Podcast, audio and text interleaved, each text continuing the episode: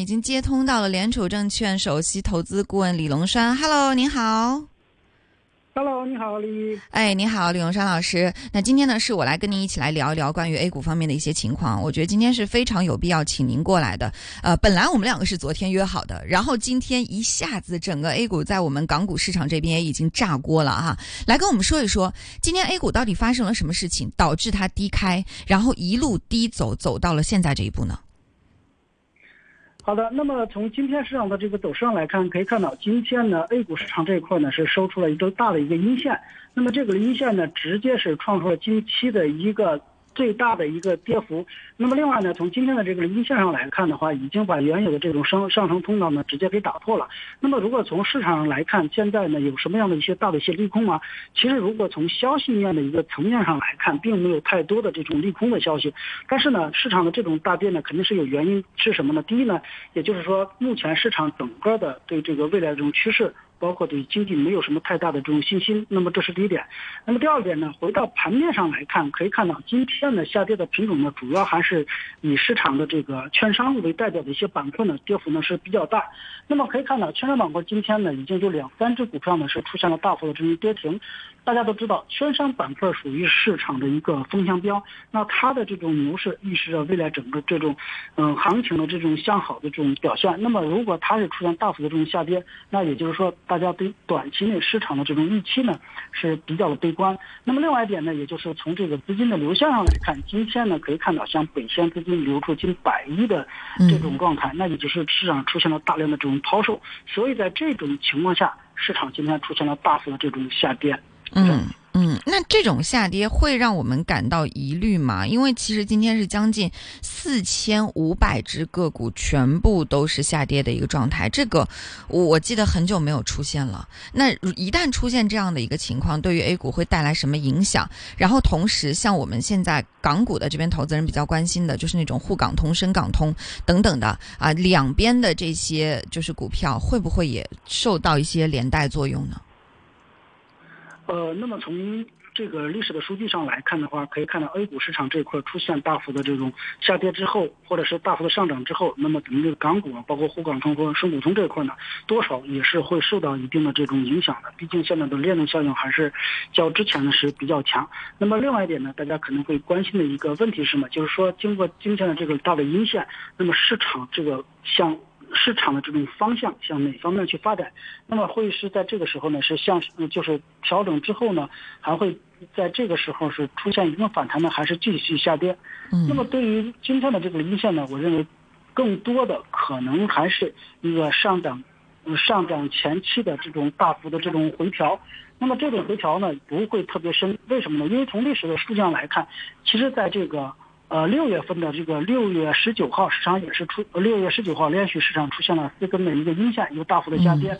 那么再往前看的话，就是四今年的四月二十几号，四月十九号到二十，可以看得到二十五号这段也是出现大幅下跌，但是呢，随后市场是出现了快速的这种上涨。但是为什么对于今天出现大个？大的阴线之后，依然对 A 股市场这块还是有一定的信心的。原因在什么？因为今呃从这个七月底开始呢，就是中央会议、政治局会议之后，就释放了很多的一种利好。那么这种利好是给股市整体未来这种预期带来了一定的改变。但是大家可能会疑问，这么多的利好，为什么还是出现了大幅的这种下跌？那由市场的这个经验上来看，那么可以看到，一般的话。分两个底，一个是市场的一个政策底，那么另外一个是市场的一个技术底。其实，在二零一八年的时候，政府呢，就是我国内的这个政府呢，也是出现过，呃，类似于这次的一些利好，比如说像活跃资本市场。其实，在二零一八年也提到过类似的一些这个。呃，类似的一样的这种词，那我可以看到当时的一些政策呢，是把 A 股市场二零一八年出现一波上涨，但是呢，可以看到当时上涨之后呢，呃，在是两千四百四十多点的时候呢，又创出了一个新低，那也就是说市场会形成一个是政策底，一个是技术底，那么一般的话。这个政策底涨了之后，技术底可能会在前期的一个底部呢，再次出现一个探底的这种情况，然后再是出现一次大涨。那么二零一八年那次做了一个双底之后，可以看到技术底出现之后，后边是上涨的幅度达到了百分之三十。所以我认为这次这种大幅的回调之后，应该是一个短期的效应，而且我认为它属于是一个黄金坑，跌完之后，未来一段时间可能还会有这个向上的这种趋势。嗯嗯，那对于李荣双老师这边，我来想提问了哈，就是说，像现在这种情况，很多人说，哎，跌下来，跌下来会不会是一个比较好的机会？会不会就像你说的，刚有可能出现这种黄金坑？那呃，我们港股这边，刚刚我们也有跟这个 Thomas 那边有聊到，他说现在好像港股的消费板块，包括说已经因为八月底嘛，八月底本来就是港股这边很多的呃这个公司会出它的业绩，然后现在也看到。三大运营商，包括电信、联通和移动三大呃业绩在呃港股这边还都是非常好的。那 A 股这边同样，现在的这个时间节点，如果大家要去关注，觉得跌出来是机会的这些板块，有可能存在在哪里呢？呃，确实是啊，从可以看到，今天呢也这个中国移动呢也是报出了今年业绩，而且中国移动今天呢。它的上涨幅度呢，可以看到逆势是早晨是上涨了百分之三点多，那么它呢最主要的还是业绩是比较好。那么另外一点呢，刚才提到的就是这个半年报的业绩，其实在目前这段时间，呃，整体呢可以看到一直是频繁的这种爆出，有一些这个行业依然还是比较不错。那么像移动啊，包括这个联通这类的呢，就是通讯板块呢，业绩呢还算是比较不错的。那么另外一点就是说，在这个时候呢，啊大家。这个如果是黄金坑的话，会去布局什么样的这个板块？首先，第一呢是肯定的，这是一个黄金坑。原因是什么？现在整个硅谷三千两百点的底下的这个估值呢，认为并不是特别高。那即便有一些波动，我认为在三千点左右，这个应该属于是这个技术的一个底部。那这是第一点。第二点呢，也就是说，在这个时候大家去布局什么样的板块？那么如果要是从这个三季度或者四季度，也就是未来下半年市场去布局的话，我认为应该是围绕几个主线。第一呢，也就是说。政府连续出台的一些消费的一些刺激的一些政策，那可以看到里面主要还是对大消费的政策比较多一些。那大消费里面，如果去细分的话，那么可以看到，像近期的像汽车，呃，包括一些家电，那么这里呢政策呢是比较频繁。所以我认为第一部分呢就是看可以重点去关注一下这种家电，包括一些汽车的一些消费的这一类的上市公司。那么第二类呢，也就是消费里面的一个。酿酒板块，大家可以看到，酿酒板块今年公布的这种上半年的业绩依然还是比较不错的。像以茅台为代表的那些一线的白马蓝筹股，他们的业绩依然还是比较不错的。经过前期大幅下跌之后，我认为。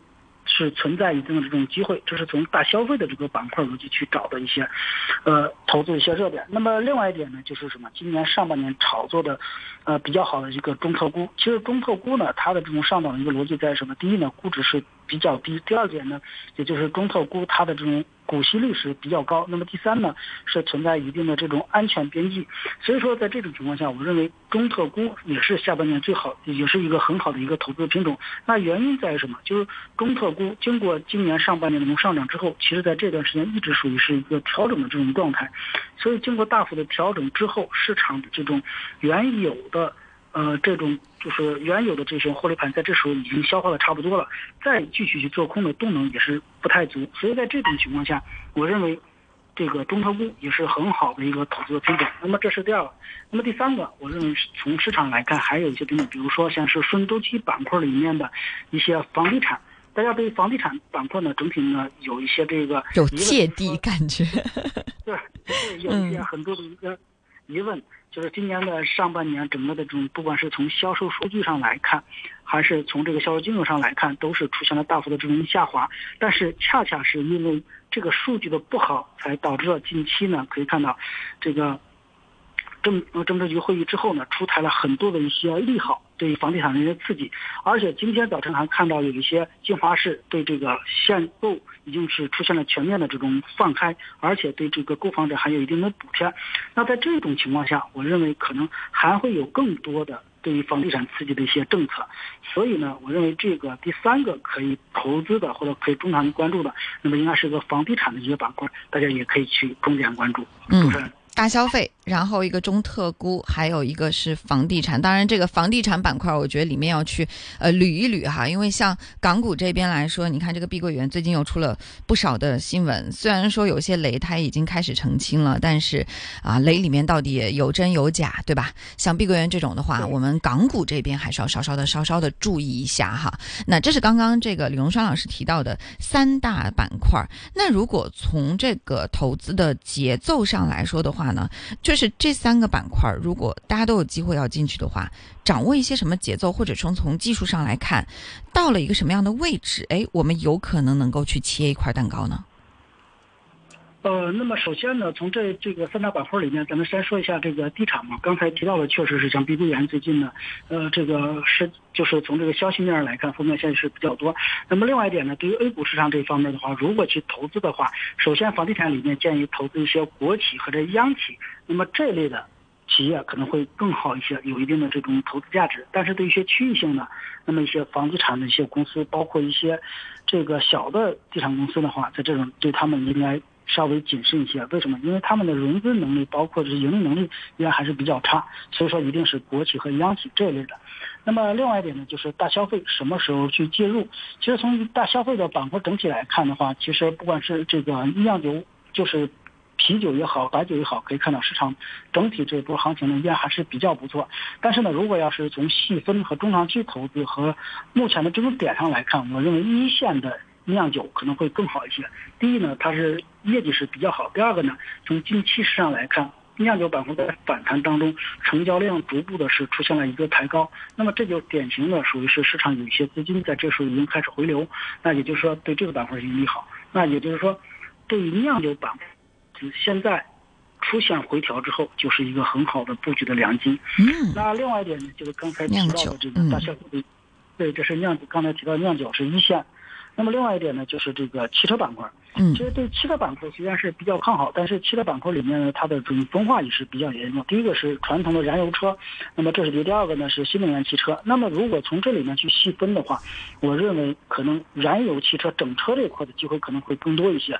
对于新能源汽车来看，基本面虽然是比较不错，就是销量连续创新高，但是呢，可以看到新能源汽车现在的竞争是比较激烈，所以说我认为。大的机会比较少一些，但是整车的燃油车的这一块呢，机会可能会更多一些。那么第二个细分行业，整车里面的一些，就是汽车里面的汽车零部件，今年上半年的业绩依然还是比较不错。那不管是燃油车创新高也好，还是这个新能源汽车创新高也好，这个汽车零部件，他们的这种整体的影响还是比较大的。而且他们的业绩今年上半年公布出来也不错。也就是汽车板块里面，我比较看好的是整车和目前的这种汽车。零部件这个呢是可以去重点去关注的。嗯，你汽车的整车和汽车零部件这一块，反倒是对于新能源汽车可能觉得前面的步子迈的比较大，而且，呃，我我们听到的一些新闻就是说，整个新能源汽车，呃，特别是国产的新能源汽车这一块特别卷，现在利润率都降的已经非常低了，所以如果想要在其中去分到资本市场的一杯羹，其实还是比较难的。那像零部件啊，包括整车这块，其实只要产能在那里，只要它的呃汽车的这个销量在那里摆着，那。这个数据还会比较好看一点哈，一个酿酒，一个汽车，这是关于大消费板块，这个李龙山老师给出的一个建议。但我们这个互动平台上有投资者问到了房地产，说现在的房地产板块，我们应该遵循怎样的炒作逻辑？这个是大家比较关心的，就是我介入的节奏这块，能跟我们详细的说一说吗？哦，可以。呃，那么从这个房地产整个的这种投资逻辑上来看的话，第一呢，一定要是把握，一定是以投资的角度去看，千万不能以投机的角度去看。嗯，为什么呢？我从目前市场来看，整个这个国内的这就是咱们这个呃呃大陆内的这这部分的房地产企业，其实有很多的企业的这种经营并不是特别好。那可以看到，今年上半年有不少的这个 A 股的上市公司的房地产企业已经开始出现了一个退市。那么他们退市的一个原因是什么？就是。成交就是他们的这种成交的这种面额、成交金额就已经低于一块钱，二十个交易以下，它都会面临着一个退市。那么前几就是在上半年的时候，有几只已经是在这个一块钱面值以下了，所以说它面临的一个退市。那为什么会在一元之下呢？第一，对公司整个的主营的业务现在不太清晰；第二个呢，可以看到主营业务的这种，嗯，主营业务的这种未来的预期。没有看到，所以呢，可以看到这些企业呢，它都在一块钱之下，有面临退市的这种风险。所以在投资，在这个投资当中的话，一定要避开投机的这些品种。那么另外一点呢，从投资的大的一些逻辑上来看，一定是这个刚才提到的，就是为什么是一线的央企和国企？第一呢，央企和国企他们有一定的优势是什么？第一呢，可以看他们资本实力比较雄厚，这是第一点。第二个，他们的抗风险能力比较强。那么第三个也是最主要的，房地产企业前一段时间有些倒闭，最主要的原因是什么？是没有一个现金流，没有现金流，最主要原因是什么？就是它的这种融资能力是比较差。但是央企和国企有强大呃，央企和国资的他们有强势的这种背景。那么在这种情况下，不管是在融资这个方面，还是这个从这个抗风险能力是比较强。所以呢，如果大家去。做房地产的话，一定要选这个国企、央企这类的。那么另外一点呢，就是选择一些现金流比较好的，千万不能出现是吧？某些公司是出现了这种暴雷啦这种现象的，包括一些现金流现在已经出现问题的。那么对这类的企业，一定要是做一些回避。但是呢，大家对于房地产说什么时间去介入是比较好？其实如果要是把这个房地产企业去打开的话，可以看到很多的这些。一线的房地产企业，其实现在一直是在底部的一个区域。我认为这次回调之后，都是个很好的介入机会。嗯嗯，从这个大的国企、央企背景的这些房地产企业，能够站得稳稳的那些啊，现金流再好一点的，哎，这个大家可以看看。最后大概有两分多钟的时间，能跟我们来说一说关于医药板块吗？其实盘面上医药板块是逆势领涨的，今天特别是像科源制药等等，收出了四个啊二十厘米的这个涨停了，对吧？那这个板块医药板块接下来怎么看呢？呃，我对医药板块还是比较看好的。那么为什么会看好医药板块呢？大家要知道，其实最近呢有一些这个外部事件的一些因素，整个呢在这个医药行业呢炒的是比较火。但是呢可以看到，并没有一些外部的一些因素呢导致这个板块出现大幅下跌，反而出现了一种上涨。那为什么在这种情况下会逆势上涨呢？我认为主要是有几个原因。第一个呢，也就是从这个医药板块里面来看，那么这些品种呢基本上是前期是大幅的这种下跌。如果要是医药股整个的这种指数来看，它下跌的时间已经有一到两年的一个时间。那么，在这个时候呢，时间周期我认为调整到位。那第二个是从跌幅上来看，那么有很多的一些这个。优质的一些医药股，它的下跌幅度达到百分之五十，甚至有更多的一些跌幅。那在这种情况下，可以看到大家知道机会是跌出来的。那么也就是从时间调整，从时间周期调整，我认为是比较到位。第二个，下跌的这个空间是比较大，充分的释放了原来的这些这些泡沫啊也好，或者是市场的一些不利的因素，已经充分的释放了。那么第三。这次启动的这个点非常好，在哪里？是逆时期，也就是说，在有外部因素的这种消息面的情况下出现了这种上涨，那也就恰恰说明什么？这个板块本身是投资这个价值，有一定的投资价值的。而且在这个时候呢，可以看到还有一个点是什么？是年报，其实有很多的一些这个一线的，包括一些品牌药在。造出的上半年的纯业绩经利润增长率还是非常高的，有的是增长百分之百，甚至有些个股呢能达到百分之三百和百分之更多。所以在这种情况下，它的业绩刺激了这个板块的大幅上涨。那么如果从药股里面详细去看，我认为像中药。和生物医药和创新药，大家可以去重点关注一下。嗯，好好，因为时间关系，我们今天跟李龙山老师的讨论就只能暂告一段落了。非常明细的思路，一个大消费，一个中特估，一个房地产，但是在其中做出选择的时候，我们自己要好好的去找一找刚刚说到的这种投资的逻辑。那对于 A 股来说的话呢，啊，这个说不定就是一个黄金坑的好时候。再次感谢李龙山老师给我们带来的分享，谢谢您，拜拜，拜拜。好，那么接下来的是。